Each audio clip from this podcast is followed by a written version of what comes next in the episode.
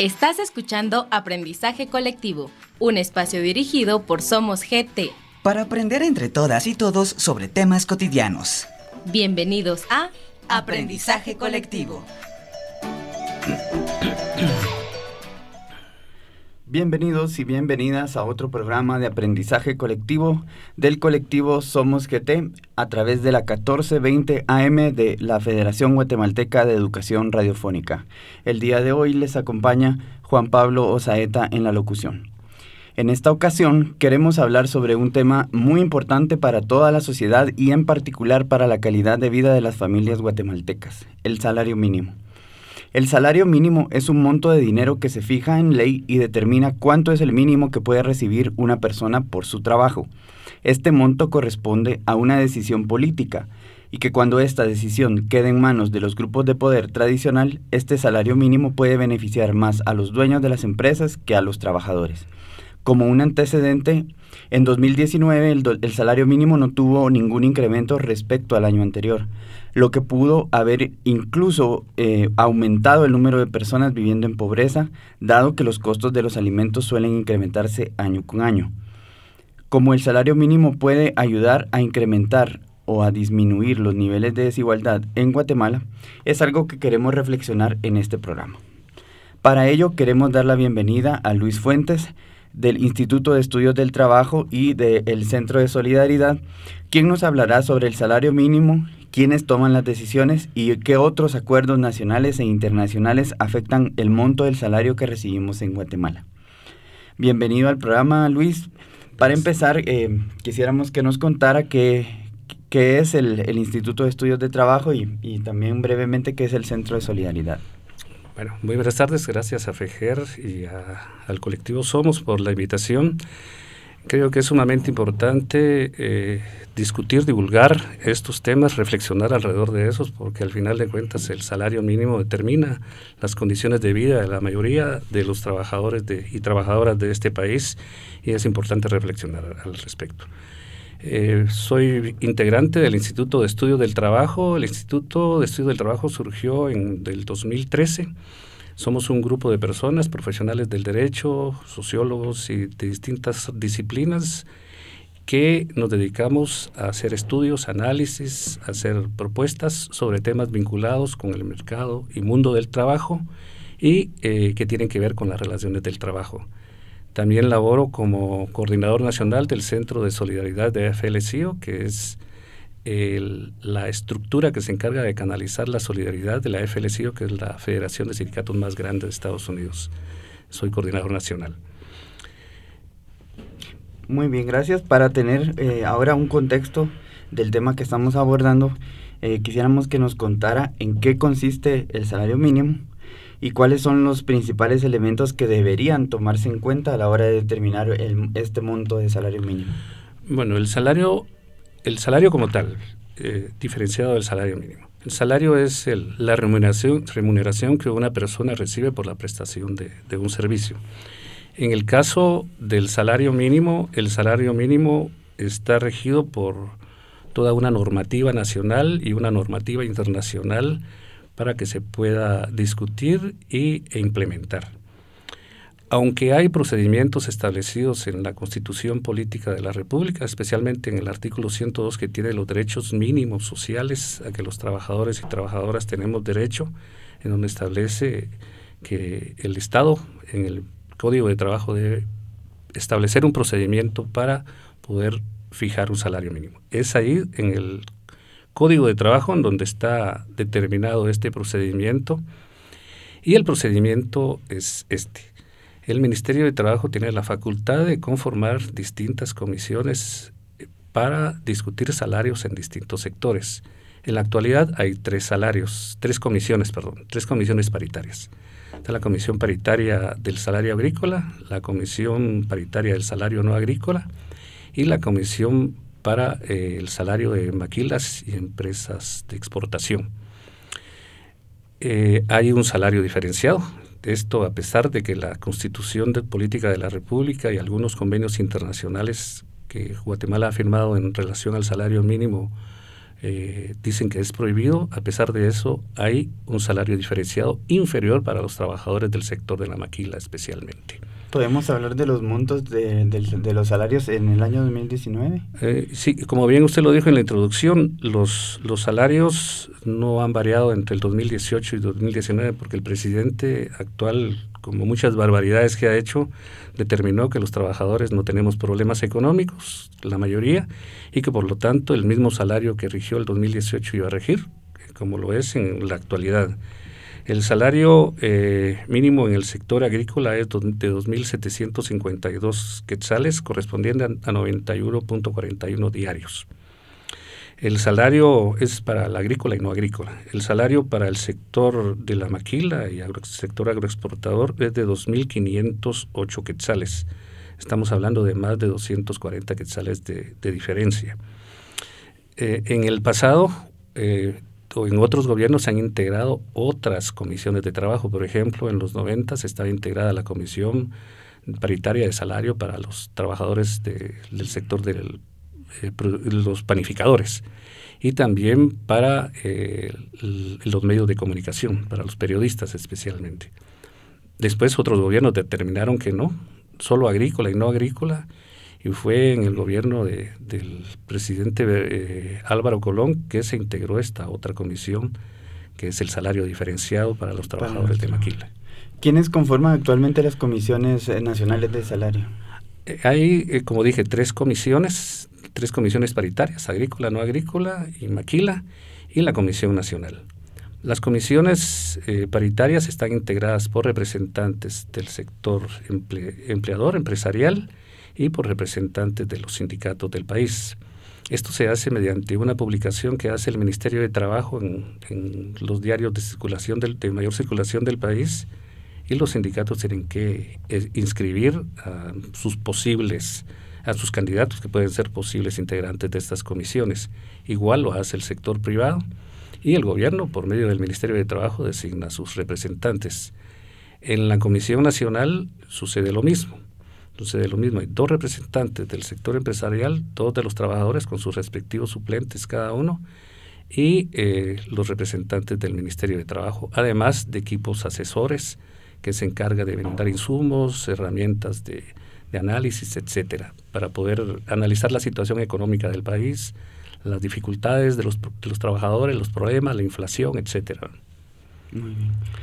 Y actualmente eh, entiendo que está en la, en, la, en la discusión cuál es, va a ser el monto que se va a determinar del salario mínimo para el año 2020.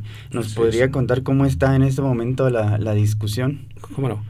Eh, las comisiones empezaron a reunir paritarias, porque primero se reúnen las comisiones paritarias y hacen el análisis y a partir de posibles conclusiones o acuerdos ahí de montos, estos pasan a la Comisión Nacional. Eh, más o menos como en el como en el 2000, como en marzo 2000 de este año se empezó a, discutir todo esto, a hacer estos análisis y, todo el asunto. Finalmente, en septiembre, el Ministerio de Trabajo, que es el que coordina cada una de las comisiones, eh, pues puso un plazo para poder presentar, lo que normalmente se hace para poder presentar las propuestas de cada uno de los sectores. El, en el caso de los trabajadores determinaron que el salario mínimo debe tener un incremento de 184 quetzales, 144 quetzales, perdón. El sector privado, eh, para que estar congruente con la canasta básica de alimentos, el sector privado planteó que el incremento debe ser cero, que no debe de haber, en alguna oportunidad planteó que tendría que haber habido una reducción del, del salario mínimo, pero planteó, planteó eso. Entonces ahora lo que corresponde es que la Comisión Nacional discuta ahí eh, cuál de las dos propuestas. Los trabajadores hicieron esa propuesta, pero también hacen una propuesta de incremento escalonado para que gradualmente se vaya llegando el salario mínimo a la canasta básica de alimentos. Ok. Eh, en, el año anterior fue más o menos el mismo proceso lo que llevó a, a que no, no, hubiera un incremento. Eso es lo que entiendo. Estamos ante una posibilidad entonces de, de tener un nuevo, un nuevo no incremento del monto del salario mínimo. Es muy probable. En realidad, eh, en el país no existe un sistema real de fijación de salarios mínimos. Lo que existe es un sistema de fijación de salarios máximos. Los salarios mínimos se discuten, aunque en la comisión hubiera un acuerdo de llegar a un determinado monto de incremento del 10, 12, 15%, que, cosa que según sé nunca, nunca ha existido. Pero eh, esto pasa después al presidente. El presidente como una recomendación. Como regularmente no hay acuerdo, entonces se le informa que no hay acuerdo. Y es el presidente el que decide cuál va a ser el monto de incremento del salario mínimo. Por eso es que el año pasado el presidente violando la misma constitución política de la República, determinó no incrementar los salarios mínimos. Entonces estamos en una situación muy probable que suceda lo mismo, porque este presidente es capaz de hacer cualquier barbaridad. ¿Por qué razón es una violación a la Constitución? Porque la, los, algunos convenios internacionales de OIT que forman parte de la normativa, los convenios internacionales de la Organización Internacional de Trabajo son este, tratados internacionales de derechos humanos derecho al trabajo es un derecho humano. Y eh, convenios de OIT señalan que los trabajadores deben de tener un salario mínimo que le permita llevar una vida con dignidad. El salario que existe en la actualidad, para empezar, es un salario máximo, que se incumple en alrededor del 75% y que no alcanza para cubrir ni siquiera la canasta básica de alimentos, es decir, para comer. si me pudiera hacer esa relación entre el costo de la canasta básica y el costo del, del eh, y el monto del salario mínimo y a partir de eso que sabemos que, que la relación es eh, a la baja para el salario mínimo, o sea que el salario mínimo es menor, eh, ¿cómo se justifica que la el sector maquila tenga un salario aún menor, un monto menor aún? Es contraproducente el sector de la maquila, mayoritariamente compuesto, no sé, 90, 99% por, por maquila textil, que se exporta también en su mayoría a, Estados Unidos, eh, tiene una serie de beneficios, al igual que los tienen los call centers desde hace dos años, que cada 10 años se, se renueva este, esta ley, la ley de la maquila y, de productos de exportación y de zonas francas también, y eh, la, ahí se establecen beneficios de exoneración fiscal para estas empresas. O sea, estas empresas tienen beneficios, no pagan impuestos sobre la renta. Eso quiere decir que tendrían posibilidades de siquiera pagar el salario mínimo establecido en la ley. En la mayoría de los casos no se da, no se da, no se cumple, no, no se respeta. Y el salario diferenciado es todavía más dañino para los trabajadores de este sector, es alrededor de 80 mil trabajadores y trabajadoras. Ok, vamos a ir eh, abundando más en el tema. Vamos a tocar después el tema del salario diferenciado y las propuestas que hay. Vamos a ir ahora a un primer corte, no sin antes invitarles a interactuar con nosotros en nuestras cuentas de Twitter y Facebook, arroba somosgt. Y también les invitamos a que nos eh, envíen sus saludos, preguntas, comentarios eh, a las redes sociales con el hashtag aprendizaje colectivo. todas sus inquietudes serán bien recibidas. Volvemos en un instante. RJM informa. Mitos y realidades sobre el asilo en Estados Unidos. Mito. Mi amigo en los Estados Unidos me dijo que si me entrego en las garitas, consigo asilo y que no me pueden deportar. Realidad. Mm, no, pasar la entrevista inicial en la garita no significa que usted haya obtenido el asilo. Significa que usted ya puede solicitar asilo. Asimismo, obtener la libertad bajo fianza o libertad condicional tampoco quiere decir que usted haya conseguido el asilo. Todas las personas que solicitan asilo estarán encerradas o pueden pagar una fianza. A las personas que solicitan asilo en las puertas de entrada y que han superado su entrevista de miedo creíble y son puestas en libertad, se les da una fecha para una audiencia judicial para iniciar el proceso de solicitud de asilo. Cuando comienza el proceso de asilo es muy importante que se presenta a todas las audiencias si no lo hace, su caso será denegado y automáticamente se le ordenará la deportación. Si necesita más información, visite rjmcentroamérica.org.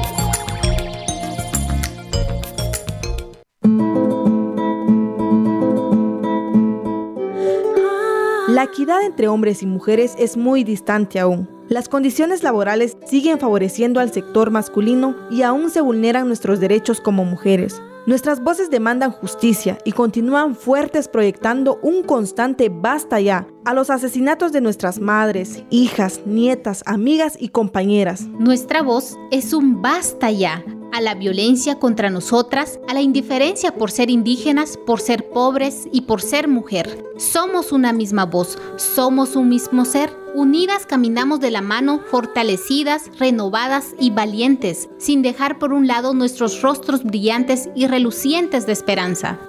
Un saludo fraternal de la Federación Guatemalteca de Escuelas Radiofónicas FEJER, Comunicación para el Buen Vivir hijas, amigas, esposas, compañeras, nietas, voluntarias, lideresas, trabajadoras. Miles de mujeres sufren a diario diferentes tipos de violencia y esclavitud sexual. Juana fue una de ellas. Diariamente se presentan 29 denuncias por violencia sexual y otros delitos en contra de las mujeres. Muchos de estos casos siguen en la impunidad. La violencia sexual y el femicidio son delitos que se castigan con cárcel. Código Penal de Guatemala. Justicia para Juana. Ya vamos a llegar, hija. No tengas miedo. Vamos a estar mejor. ¡Deténganse! Van a tener que acompañarme a la oficina de migración. No. Dame a la niña. No, no, por favor. No me aparten de mi hija. No me la quiten. Ángela fue separada de su madre. Ambas esperan una respuesta sobre su estatus migratorio desde hace más de un año en la frontera estadounidense. Junto a ellas aguardan miles de familias. Todas las personas tenemos derecho a vivir con dignidad y a tener la libertad de elegir dónde hacerlo. Este fue un mensaje de la Mesa de Coordinación Transfronteriza, Migraciones y Género, Guatemala, México.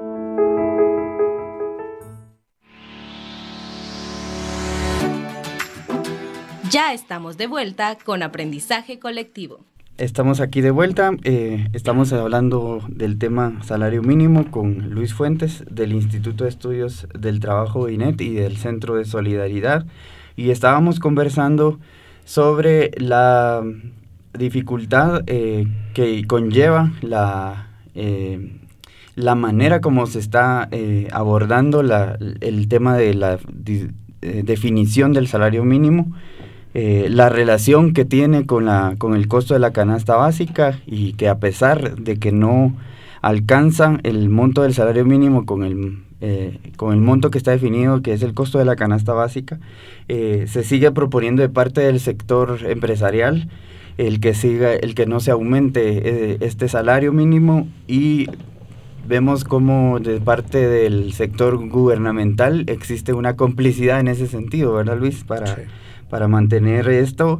Y, eh, eh, y, esto no se queda solo ahí. Encima, eh, mencionaba también usted que no se está haciendo, incluso, digamos, aunque sea un monto que, que, es una ley que se debería de cumplir, es un compromiso legal que establece el Estado, existe muy, poca, muy poco cumplimiento de ese pago del salario mínimo, ¿verdad? Y bueno, em, quisiera, quisiéramos adentrarnos más en en qué otras eh, normativas jurídicas o, eh, están eh, afectando, digamos, es la posibilidad de acceder a este salario mínimo y quizás nos puedas ampliar sobre el convenio 175 de la OIT y, y, en sí de las propuestas que hay para hacer una dinámica de, trabajo más flexible para que, que favorezcan el, el que no se, no se cumplan con las responsabilidades a nivel laboral. Bueno, el convenio 175 ha sido puesto en debate en este año especialmente, aunque lo fue también cuando fue su aprobación final en el 2017, cuando entró en vigencia en el 2018 y recientemente en junio, tengo entendido, de, de este año que fue eh, eh, presentado, publicado el acuerdo ministerial que dio vida a ese convenio vía un reglamento. Hubo una reacción fuerte este, de que este reglamento va a permitir el trabajo a tiempo parcial y que va a generar empleo. El Instituto Nacional de Estadística plantea que Guatemala tiene los niveles más bajos de empleo de América Latina, que no, no llega al, al 5%, 4 punto y algo por ciento. O sea, según ellos casi no hay desempleo. Eso es, es falso, que con los niveles de pobreza y de extrema pobreza que vivimos en el país, con los niveles de informalidad, eso se pone, se pone mucho en duda. Pero bueno, ellos dicen que es para generar empleo y para generar empleo decente. El convenio 175 se presentó la iniciativa de ley inicialmente en el, 2016, en el 2006 por el gobierno de Oscar Berché al Congreso de la República. Para que un convenio, en ese caso es un convenio de la Organización Internacional del Trabajo que tiene ese carácter de tratado internacional, tenga validez, tiene que ser aprobado, ratificado por el Congreso de la República, que es el responsable de, de legislar. Y eh, hay un procedimiento ahí. Lo presenta el presidente, que tiene iniciativa de ley, el organismo judicial, que también lo puede hacer, todos los diputados que tienen iniciativa de ley, que lo hacen algunos frecuentes, otros que, que, tengo entendido que nunca han presentado una iniciativa de ley o, o, iniciativas de ley absurdas, como esa ley del día de oración, por ejemplo. Y también la universidad tiene iniciativa de ley el pueblo de Guatemala o cualquier persona o institución lo puede hacer, pero con el respaldo de 20 mil firmas de presentar esa iniciativa. En este caso se presentó por parte del presidente, en el, de Oscar Berché, en el 2006, pero por alguna razón no se pusieron de acuerdo y quedó estancada. Fue hasta el 2016 cuando la discusión se reactivó. En el 2016 eh, había en discusión en el Congreso otro convenio de la Organización Internacional del Trabajo, que es el convenio de trabajo decente para las trabajadoras domésticas. Este convenio llevaba segunda lectura, eh, pero por órdenes de la en esa entonces ministra de Trabajo, eh, Aura Teleguario, se desplazó es la discusión de ese convenio y sí, se privilegió la discusión en segundo debate del convenio 175 y finalmente, en enero del 2017, el Congreso aprobó en tercera lectura el convenio. El convenio, como yo le decía, todos los convenios de la Organización Internacional del Trabajo, eh, cuando son ratificados, tienen un año para que entren en vigor. Entró en vigor hasta en marzo del 2018, es decir, el, el año pasado. Pero como el convenio es un convenio que fue eh, suscrito, que fue eh, en OIT aprobado eh, en, el, en 1998 y ha sido ratificado únicamente por 17 países.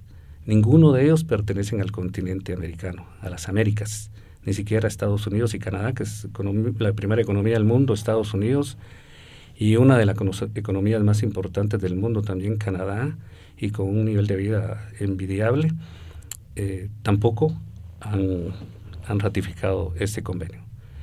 El convenio 175 no es un convenio para países como Guatemala, en donde hay condiciones de desigualdad, problemas estructurales, problemas de pobreza, de pobreza extrema, donde hay salarios eh, mínimos ofensivos, salarios mínimos que no cubren la canasta básica y que no se cumplen.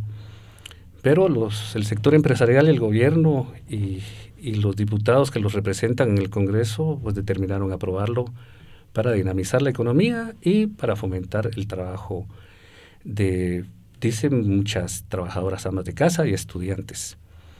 Sin embargo, eh, por parte del, sector organizado de los trabajadores de algunos de los, de los sindicatos del país, eh, se hizo un análisis del, reglamento y el reglamento en realidad es violatorio a la constitución política de la República.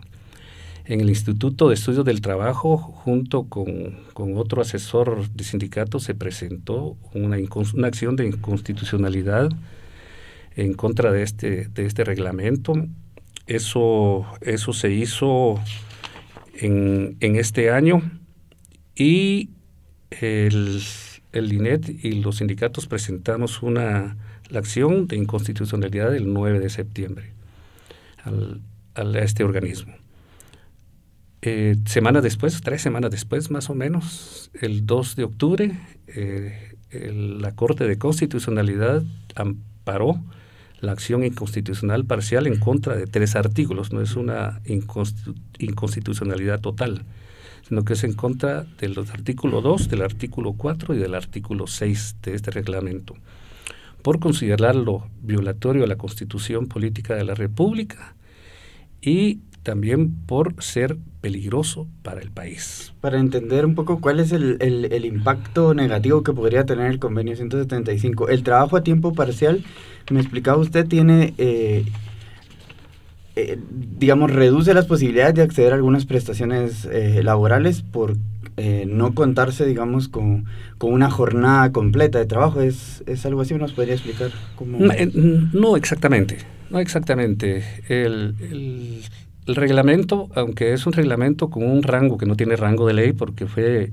eh, emitido por el Ministerio de Trabajo, no fue eh, emitido por mediante un decreto y pasó todo el procedimiento que tendría que haber pasado por el Congreso de la República para darle rango de ley, eh, es, es además violatorio a la ley, pero también es un peligro para los trabajadores. Por ejemplo, el sector privado dice que se le está negando a, los a muchos estudiantes el derecho de poder estudiar, trabajar en medio tiempo y estudiar medio tiempo. Me pregunto yo, si los trabajadores en ingreso promedio, según el Instituto Nacional de Estadística, de los dos sectores que mueven la economía del país, agrícola y comercio, devengan menos del salario mínimo, que muchos trabajan más de 12 horas, entre 10 y 12 horas, el sector de comercio Vamos aquí a la Quinta Avenida, Sexta Avenida, zona 10. Todos, todos los almacenes ahí empiezan a trabajar a las 10 de la mañana y salen a las 7 de la noche. Trabajan más de 8 horas. Trabajan sábado, domingo, descansan un día a la semana. Descansan un día a la semana y a veces ni le pagan el salario mínimo. Según la encuesta de empleo e ingresos del 2018, el sector agrícola devenga 1.077 quetzales mensuales por trabajar alrededor de 72 horas. En el comercio aunque no tengo datos de eso, es muy probable que pase lo mismo. O sea, no le están pagando horas extras. No le están pagando horas extras a, los trabajadores. Entonces, esto, esto es una falacia que, nos han, que han vendido y que han promovido por medio de columnistas, por medio de notas que están siendo manipuladas por algunos periódicos, por dos de los matutinos, que los únicos que circulan acá en el, en el país, que han sido los que han atacado fuertemente eh, la acción de inconstitucionalidad que se ha presentado. Pero un trabajador que trabaja media jornada, que según la ley tendría que devengar 1.700, 2.700 quetzales, va a devengar por esas cuatro horas que va a laborar la mitad, estamos hablando de 1.400 quetzales más o menos. Va a pagar una universidad privada. ¿Cuánto cuesta una universidad? ¿Cuánto cuesta el pasaje? ¿Le van a pagar horas extras a ese trabajador? No, no, no lo van a hacer, no lo van a hacer. Entonces, esto va a afectar más a los trabajadores. Estamos, la mayoría de trabajadores siendo, están siendo objeto de manipulación, de desinformación que está creando mucha confusión en la población en relación a esto. Esto no es para fomentar el empleo porque no es empleo decente, eso es para oficializar algo que ya hacen lo que hacen, no únicamente con el tiempo parcial, sino que con los trabajadores, trabajadores que laboran más de 12 horas que devengan, devengan menos del salario mínimo.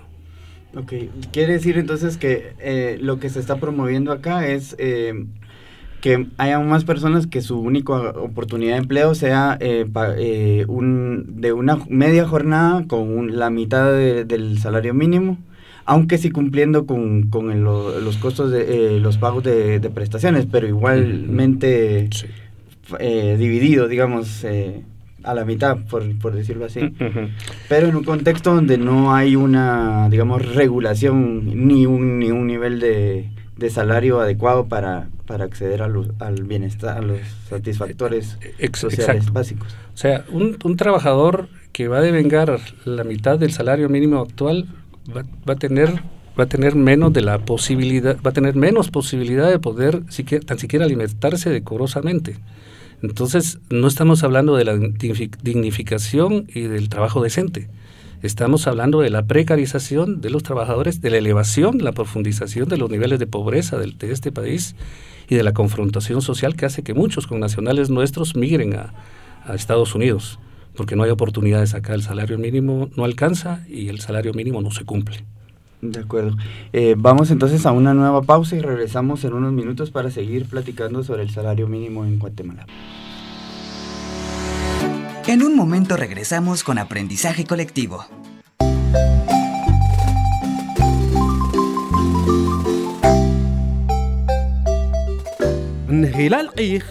Todos los martes y jueves, Chpam, Armag, de 7 a 8 de la noche, Tikashaj, sintonice el programa Rokul Ahum, Kabanqil, Kabanibal, Música y Cosmovisión. Nakhan Big, Nuchol, Ngilal, Ahan, Halajochtak, Rokul Ahum en donde tendremos la oportunidad de disfrutar la música de los pueblos y culturas de Pachilcayala, Guatemala. Aprenderemos del significado y los sentimientos que provocan la música desde nuestras propias formas de sentir y comprender el mundo. Será un gusto estar con ustedes. Soy autor Ramírez, Salvador Pacach Ramírez, Axotujilala.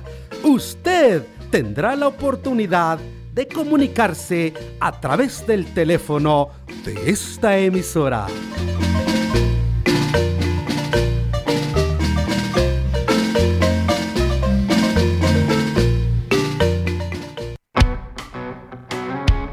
Desde el Comité Internacional de la Cruz Roja les habla Kian Abasian. Muy feliz cumpleaños al noticiero Mayacat. 15 es muy importante. Les felicito por todos estos años de trabajo de sensibilización social, así que muchos éxitos también para muchos más años. crece la rabia y la indignación contra el sistema injusto que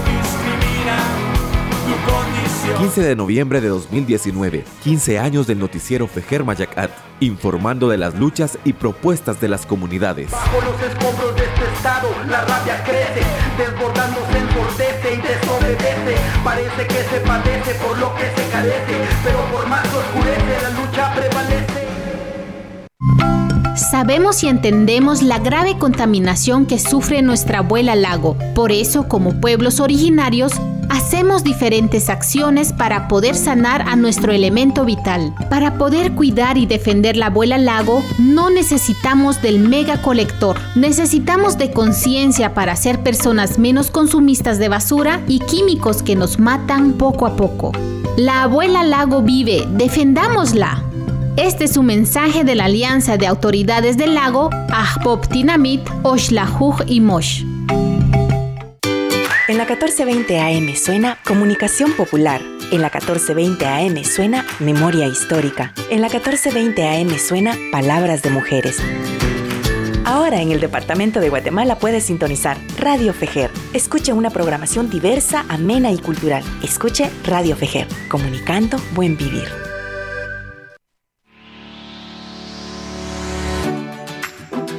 Ya estamos de vuelta con aprendizaje colectivo. Gracias por seguir acompañándonos en este nuevo bloque y seguir conversando sobre el tema del salario mínimo hoy con nuestro invitado Luis Fuentes del Instituto de Estudios del Trabajo INET y del Centro de Solidaridad. Les acompaña en la locución Juan Pablo Osaeta.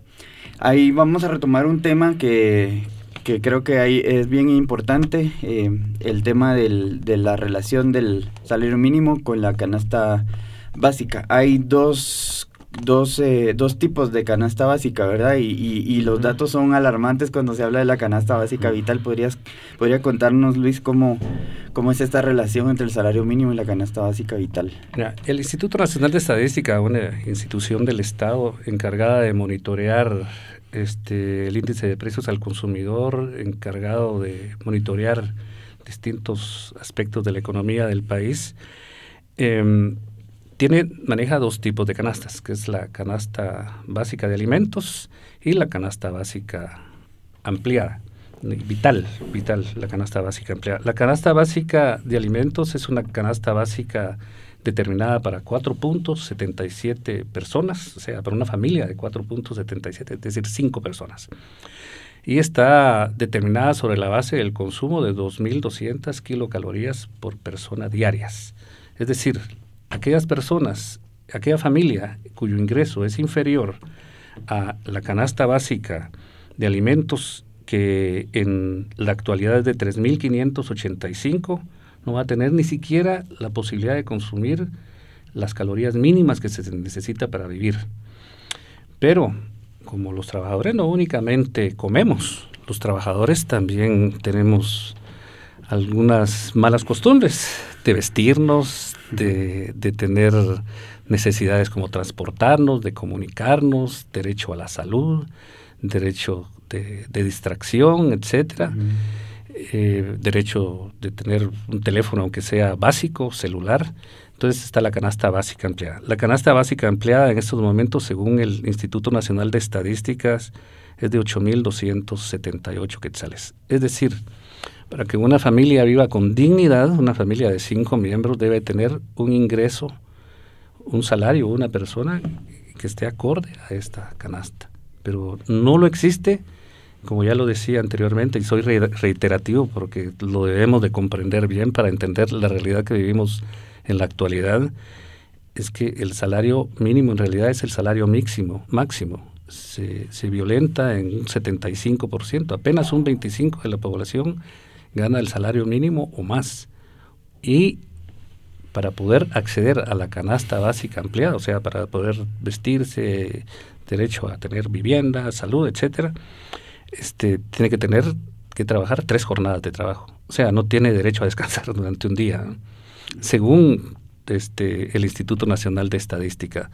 Entonces, eso nos determina muchas cosas y nos debe llamar a la reflexión también para entender por qué estamos como estamos y qué tenemos que hacer para evitar esa, esa realidad. Em, sumado a esta, esta brecha entre el salario mínimo y la canasta básica, eh, como ya lo mencionaba, hay un incumplimiento del pago del salario mínimo y esto lo observamos en sectores económicos en particular. Eh, uno de estos es el grupo de las mujeres trabajadoras domésticas que, que, trabajan en unas condiciones que no están reguladas, ¿verdad? Eh, Luis, ¿podría contarnos ¿Por qué razón no, no está regulado el salario de, de, las trabajadoras domésticas? ¿Y por qué no les ampara? ¿Por qué podría decir que están desamparadas ante la ley? Sí, el, el Código de Trabajo tiene eh, cuatro regímenes, eh, cuatro o cinco regímenes especiales, regímenes especiales. Eh, régimen de trabajo domicilio, régimen de trabajadores agrícolas, régimen de menores de edad, y también régimen, eh, régimen de trabajadores pues, del mar, portuarios, y también el régimen de trabajadoras de casa particular. Lastimosamente el código de trabajo, que en algunos aspectos es bastante avanzado, pero en este aspecto es de lo más retardado que hay, no solo en Guatemala, sino que en el continente y en el mundo, me atrevería a decir. Establece los derechos a los que no tienen derecho las trabajadoras de casa particular, las trabajadoras domésticas son alrededor, según el, Instituto Nacional de Estadística, que me refiero a él porque es una entidad del Estado, entonces es, es una fuente válida. Hay alrededor de 300.000 trabajadoras y trabajadores de, trabajo doméstico, del sector doméstico. Hay una cantidad eh, bastante reducida de hombres que desempeñan algunas, algunas de estas funciones por ejemplo, en, oficinas, en casas que limpian piscinas, jardineros, estos son trabajadores de casa particular también. Pero un 97% está compuesto por mujeres. Em, el, seis artículos del Código de Trabajo establecen de que, por ejemplo, no tienen derecho a disfrutar de los asuetos establecidos en la ley. No tienen derecho a un séptimo día de descanso. No están sujetas a las jornadas de trabajo, es decir, no tienen que trabajar únicamente 44 horas a la semana, sino que deben de trabajar la cantidad de horas que su patrono le indique. Em, esto quiere decir que trabajan de lunes a sábado, desde horas de la madrugada, 5, 4 de la mañana. Hoy día muchas en muchas casas que tienen que salir de madrugada, este, las trabajadoras domésticas están desde mucho antes trabajando y están al servicio del patrono a veces más de 16 horas diarias. A veces las llegan a despertar en la madrugada para que les sirvan, para que atiendan a sus invitados. Hay diputados que tienen dos, tres trabajadoras domésticas, mujeres incluso, trabajadoras domésticas y que les pagan menos del salario mínimo. Hay magistrados de la Corte Suprema de Justicia que también tienen varias y magistradas, trabajadoras domésticas y tienen menos del salario mínimo el no pago del salario mínimo es una violación a la ley. Las trabajadoras del hogar o las trabajadoras domésticas debieran de recibir el salario no agrícola, porque no hay un salario diferenciado que diga que ellas van a devengar tal cantidad de salario. Conocemos, hay un sindicato, el Sindicato de Trabajadoras Domésticas, Citradomsa, con las que el Centro de Solidaridad trabaja este, apoyándolas con capacitación y para que puedan pues, ir creciendo también este sindicato está haciendo todo un trabajo de eh, incidencia para que esto eh, se respete, para que se respete el salario mínimo. Pero algunas trabajan, algunas personas trabajan y no son una cantidad mínima. Trabajan únicamente por su comida diariamente. Llevan a sus hijos y les dan a veces comida que no sirve, desperdicios. Entonces, no, esto merece regulación y de esa cuenta la Organización Internacional del Trabajo en el 2011 suscribió este, el convenio 189, que es el convenio de trabajo decente para trabajadoras del hogar. Ese convenio, como ya lo dije con anterioridad, ya lleva segunda lectura, lectura pero quedó en suspenso en el 2017 por aprobar el convenio 175 que los empresarios eh, fueron los que hicieron todo el trabajo de cabildeo para que estuviera ahí, la ministra de Trabajo. Y el, convenio está en suspenso, en suspenso. Este convenio lo que va a permitir es que las trabajadoras puedan tener un salario digno. No estamos diciendo de que tenga que tener el salario como lo establece actualmente la ley, porque legalmente ellas deberían de vengar eh, 2.747 quetzales en este momento, pero no lo hacen. El promedio es entre 500 y 800 quetzales de ingreso. Una persona no puede vivir con eso. Okay. Y vamos a ampliar un poco eh, el, grupo de población que, también no tiene ninguna regulación y, hablamos de, la, de las personas que se les denomina de la economía informal, ¿verdad? Que trabajan también sin ningún tipo de, regulaciones y tampoco tienen eh, acceso a las prestaciones. ¿Nos podría contar un poco eh, cuál es esta la dimensión de este grupo, verdad? Y, la realidad y las condiciones que se sabe que, que, tienen estas personas. Sí, los trabajadores y trabajadoras de la economía informal eh, representan el 80% de, del país, son los que mueven la economía del país. Pero no hay ningún tipo de regulación no hay ningún tipo de regulación. En, por ejemplo, el salario mínimo no están afectos, no están afectos a estos. El gobierno y el Ministerio de Trabajo eh, realmente no cumplen ninguna función ahí para eh, tratar de que la ley se les aplique a ellos también, o sea, que sean afectos a beneficios como vacaciones, como aguinaldo, como bono 14, como derecho a indemnización, pero no, no, la economía informal está en condiciones muy parecidas al sector del trabajo doméstico, que no tiene ningún tipo de... A pesar de que el, régimen especial del trabajo doméstico dice de que eh, no están afectas a los asuetos y a la jornada de trabajo, a pesar de eso, este, no se les pagan estas otras prestaciones. Igual, pero para esto se necesita también que el, el, sector de la economía informal sea tomado en cuenta. Hay distintos espacios, hay, hay sindicatos de la economía informal organizados que hacen trabajo, que hacen negociaciones con municipalidades, pero básicamente para determinar condiciones en las que desempeñan sus funciones ahí. Y la única presión que el gobierno ha planteado es que es, ellos deben de pagar impuestos. Pero las grandes compañías pues no tienen ese mismo, ese mismo señalamiento, ¿verdad? Estamos hablando en la actualidad de que estamos en riesgo de que se apruebe nuevamente un, un presupuesto desfinanciado en donde esos aspectos no se analizan. Muy bien. Em, vamos entonces a, pasar ahora en el siguiente bloque sobre qué, podemos hacer la ciudadanía ante esta realidad. Vamos a una última pausa. Si tienen algún comentario o pregunta, lo pueden hacer a nuestro hashtag aprendizaje colectivo. Volvemos en unos instantes. En un momento regresamos con aprendizaje colectivo.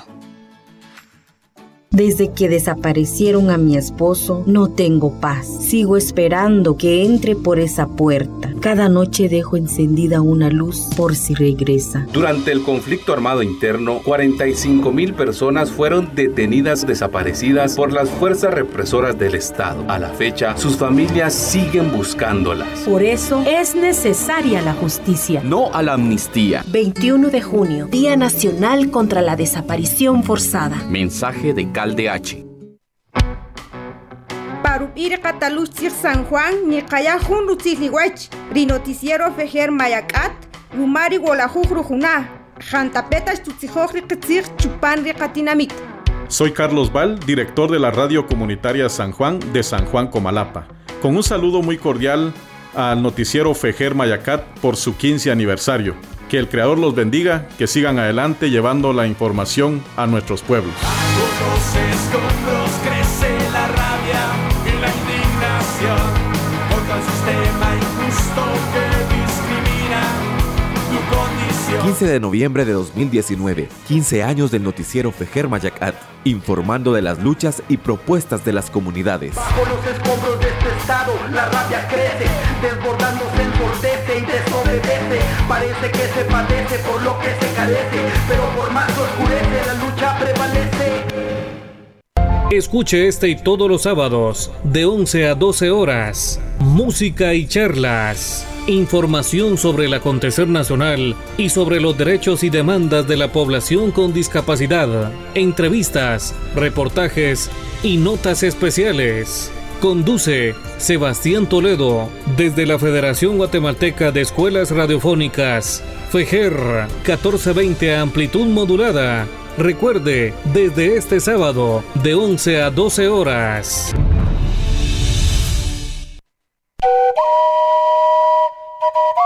Nimaqig rukush richin rihunare, akuchini kayanuqig rirahawaliq. Qach'alal richin jalajok taqtinamit bashimulew, kikamumpe jalajok ruwech kinujibal chuqaketamap'ar chiqe. Silonem, Koshomar, Achper, Chukaritzig. Kishampe, Kornimaqijun, ri 23 y 24, richin ri noviembre, Chupan rejunare, Chila, Pak Aibel, San Juan, Chuka, Parukush Tinamit, richin richishot, Oko. Yokipeyoch, Rimoloj Rukush, Chukari Embajada Richin, Noruega. En la 1420 AM suena Pensamiento. En la 1420 AM suena Juventudes. En la 1420 AM suena La Defensa del Territorio. Ahora en el Departamento de Guatemala puedes sintonizar Radio Fejer. Escuche una programación diversa, amena y cultural. Escuche Radio Fejer, comunicando buen vivir.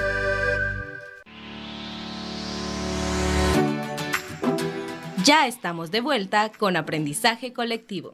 Eh, estamos acá de nuevo ya con, eh, en el último bloque, eh, como lo solemos hacer en todos nuestros programas. el aprendizaje colectivo es una idea que surgió de, de unos talleres del colectivo Somos y en estos talleres como colectivo asumimos posturas sobre las diferentes temáticas y quisiera compartirles la, la postura para este, este tema que tiene que ver con, con la desigualdad económica. En Somos consideramos que si la pobreza, como sucede en Guatemala, en lugar de disminuir, aumenta, debe ser condenable. El combate a la pobreza y las desigualdades políticas, económicas, sociales y culturales debe estar en el centro de las políticas públicas. El Estado debe promover políticas de distribución de la riqueza. Esto lo puede hacer por la vía de los impuestos, promoviendo justicia fiscal, y por la vía del salario y las inversiones eh, públicas eh, impulsando inversión privada, impulsando inversión pública, eh, sobre todo con infraestructura social y productiva. Esto es eh, un poco de nuestros posicionamientos y quisiéramos seguir hablando sobre qué hacer desde la población, desde los, desde el sector, desde los sectores de trabajadores y trabajadoras que en la actualidad, como hemos venido hablando, no están ni aun cuando no se tiene el salario mínimo ideal, no se está devengando el salario mínimo, están desprotegidos, están desregulados, están desamparados ante la ley. Eh, ¿Qué debieran hacer eh, eh, los grupos de trabajadores y trabajadoras para exigir que se cumpla con el pago del salario mínimo, que se cumpla con sus prestaciones laborales? Las relaciones de trabajo en Guatemala son relaciones de trabajo autoritarias. Son autoritarias por dos razones. Primero, porque el Ministerio de Trabajo no cumple con sus funciones. La función del Ministerio de Trabajo debe de ser de ser el mediador entre trabajadores y empresarios y debe de ser tutelar, según la Constitución Política de la República, en favor del más débil, que son los trabajadores. Pero no, no sucede eso. Es, este convenio 175, por ejemplo, el Ministerio de Trabajo tiene videos, entren a la página del Ministerio de Trabajo, tiene videos en donde dice de que son, es un, el, reglamento y el convenio son de beneficio para los trabajadores tiene un compromiso ante la Organización Internacional de Trabajo de impulsar una campaña sobre libertad sindical desde el 2013, cosa que solo ha hecho con cintillos en esa página y con algunos afiches que lo tiene ahí en sus oficinas, que los trabajadores se organicen y que negocien colectivamente. Pero este convenio, el Ministerio de Trabajo sí lo está promoviendo y lo está defendiendo. Ha hecho campañas recientemente en la Conferencia Internacional de OIT en favor de, esto y en, un órgano de control de OIT que se llama Consejo de Administración. Entonces, eso permite de que los empresarios determinen cómo se desempeñan las funciones y las relaciones de trabajo. Lo otro es que los trabajadores no estamos organizados. De alrededor de 7.5 millones de trabajadores que conformamos y trabajadoras la, la población económicamente activa, apenas hay un 2% organizados en sindicatos. De ese 2% todavía tenemos que desagregarlo por sindicatos del sector público y sindicatos del sector de empresas del sector privado, que son pocas, poquísimas. Los sindicatos, los trabajadores se deben de organizar en sindicatos para la defensa de sus derechos y para lograr beneficios económicos que superen lo establecido en el artículo 102 de la Constitución Política de la República. Esto vía la negociación colectiva, es por medio de pactos colectivos. Esta negociación colectiva no únicamente la puede hacer únicamente un sindicato, no la puede hacer cualquier otra forma de organización. Hay formas disfrazadas como las asociaciones solidaristas, bancos, comercio, cadenas de restaurantes, fincas bananeras, sector del azúcar, palma africana, que tienen organizadas asociaciones solidaristas cuyo presidente es el jefe de personal o el gerente de recursos humanos. No es una forma de organización sindical. La Organización Internacional del Trabajo, conformada tripartitamente desde hace 100 años, en el 2019, está conformada por representantes de sindicatos, por representantes de estados, en este caso los gobiernos que los representan, y del sector empresarial. Y en vista de que no hay una organización sindical fuerte, que sea eh, beligerante, que sea propositiva. Entonces, por eso no hay relaciones de trabajo eh, que beneficien a los trabajadores. Hay muy pocas empresas en donde hay pactos colectivos o convenios colectivos en donde tienen beneficios superiores a la ley, pero son poquísimas. estamos hablando de alrededor de 27 empresas. Entonces, eso quiere decir que estamos en relaciones de trabajo autoritarias determinadas por lo que el patrono determine. Por ejemplo, con el convenio, con el reglamento del, del, convenio 175, se dice que el trabajador va a tener la eh, posibilidad de trasladarse de su jornada completa a esa jornada a tiempo parcial. Le pregunto al auditorio si en realidad le van a decir eso, que le van a dar la opción de trasladarse. No, no, no, no, no. Aquí las relaciones son autoritarias. Aquí los empresarios son descarados y lo que van a decir es te pasas a trabajar cuatro horas, a decir que vas a trabajar cuatro horas, pero vas a trabajar ocho y te voy a pagar lo de cuatro. Entonces lo que va a pasar es que los trabajadores van a laborar ocho o más horas y van a devengar lo de cuatro horas. Eso es lo que va a pasar. O el trabajador le van a partir su jornada, le van a decir, bueno, va a trabajar cuatro horas, pero va a trabajar ocho, dos horas de ocho a diez y dos horas de dos a cuatro de la tarde. Eh, y si hay necesidad de un restaurante, por ejemplo, eh, si hay necesidad que trabaje horas extras, no se las van a pagar, no. No, entonces eso eso es mentira. Es un convenio que va a profundizar la crisis económica que viven millones de guatemaltecos, de familias guatemaltecas, familias trabajadoras en este país. Y no únicamente hablo de trabajadoras y trabajadores del campo, no, aquí en esta ciudad. No hemos tenido el valor de abrir los ojos y de ver que estamos atacando a lo que nos va a beneficiar. Y la única forma de hacer eso es vía la organización, así como la sociedad civil se ha organizado en, en sus distintos sectores o se está en proceso de organización, también los trabajadores y trabajadoras debemos hacerlo con organizaciones, organizaciones genuinas, con sindicatos genuinas o genuinos horizontales que defiendan los derechos colectivos y no individuales. Muchas gracias, eh, Luis. Y para ir cerrando, eh, hablábamos al principio eh, de que las decisiones de, de, este tipo de temas como el salario mínimo son decisiones políticas que se dan eh, en grupos de, de, poder y donde la ciudadanía lamentablemente muchas veces ni nos enteramos eh, muchas y, y, y, menos tenemos poder de decisión de incidir muchas veces sobre estas decisiones verdad estamos frente a un escenario donde el salario mínimo seguirá posiblemente sin tener un incremento, por lo menos un incremento significativo. Y hablábamos de, de, la necesidad de, de ir generando eh, propuestas desde la ciudadanía para combatir la pobreza y la desigualdad a través de, de justicia fiscal, de, de, aumento al salario, pero ¿cómo logramos nosotros incidir eh, eh, en este cambio, en este cambio de modelo, verdad? Cuando, cuando vemos que eh, se, se, se, se, están dando esas injusticias, se están agudizando y, y, y, nos sentimos de alguna manera desprotegidos por, por este sistema. ¿Qué propuestas podríamos, nos sugieres para hacer desde la ciudadanía cambios a, a este modelo? Ya, en diciembre del año pasado, no sé, no sé si fue el 28 de diciembre, pero yo bromeé con eso.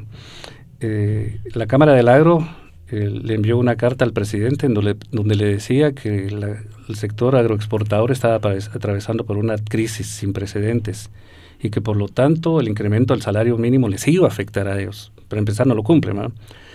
Y este, el presidente hizo precisamente eso, no incrementar el salario mínimo.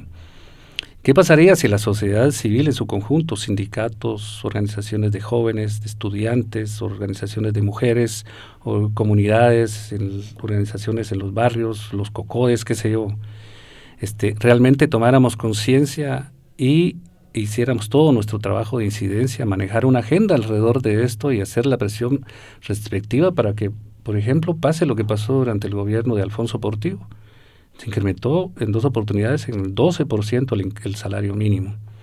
Entonces, esas son las formas en que la sociedad tiene que reaccionar. Tenemos que despertar y darnos cuenta que la única salida aquí es la organización. Todo tipo de organización popular, como decía, de derechos humanos, de jóvenes, estudiantes, sindicatos, sindicatos genuinos. Tenemos que unir fuerzas y hacer que este gobierno, eh, que corremos el riesgo de que pase lo mismo, es un gobierno que está saliendo y es un gobierno que no se diferencia mucho del gobierno en que va a entrar.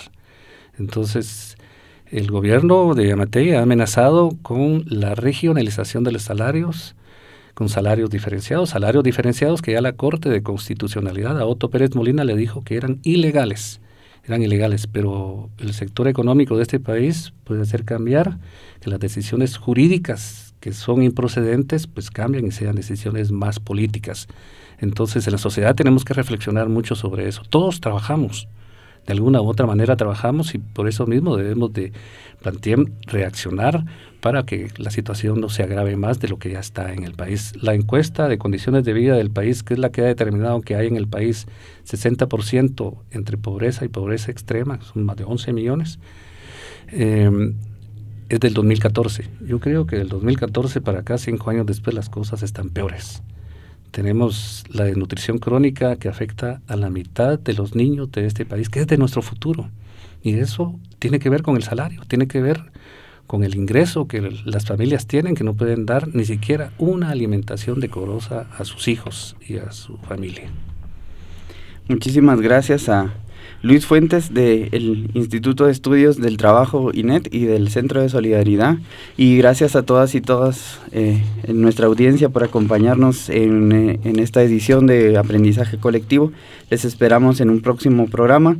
Estuvo con ustedes Juan Pablo Osaeta en la locución y les invitamos a sintonizarnos en el siguiente programa. Es el 19 de diciembre por la Federación Guatemalteca de Educación Radiofónica, la 1420 AM. Les dejamos con una canción muy alusiva al tema de la cantante mexicano-argentina Liliana Felipe. Esta canción es eh, Salario Mínimo con un mensaje para seguir reflexionando sobre el tema. Eh, muchas gracias y nos vemos en el próximo programa.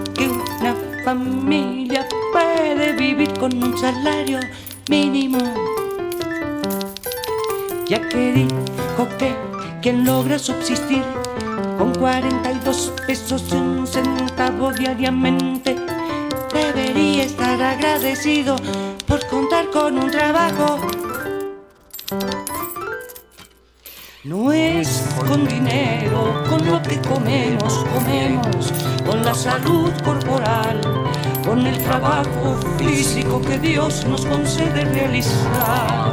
Así es como tiene sentido nuestra vida, no por el dinero que pasa por nuestras manos, aseguró el prelado. Agregó que él gana cuatro mil mensuales que calificó de suficientes para realizar su labor. No comentó que esa cantidad sería prácticamente libre, pues sus gastos son costeados por la diócesis que encabeza. Hasta la próxima. Esto fue Aprendizaje Colectivo.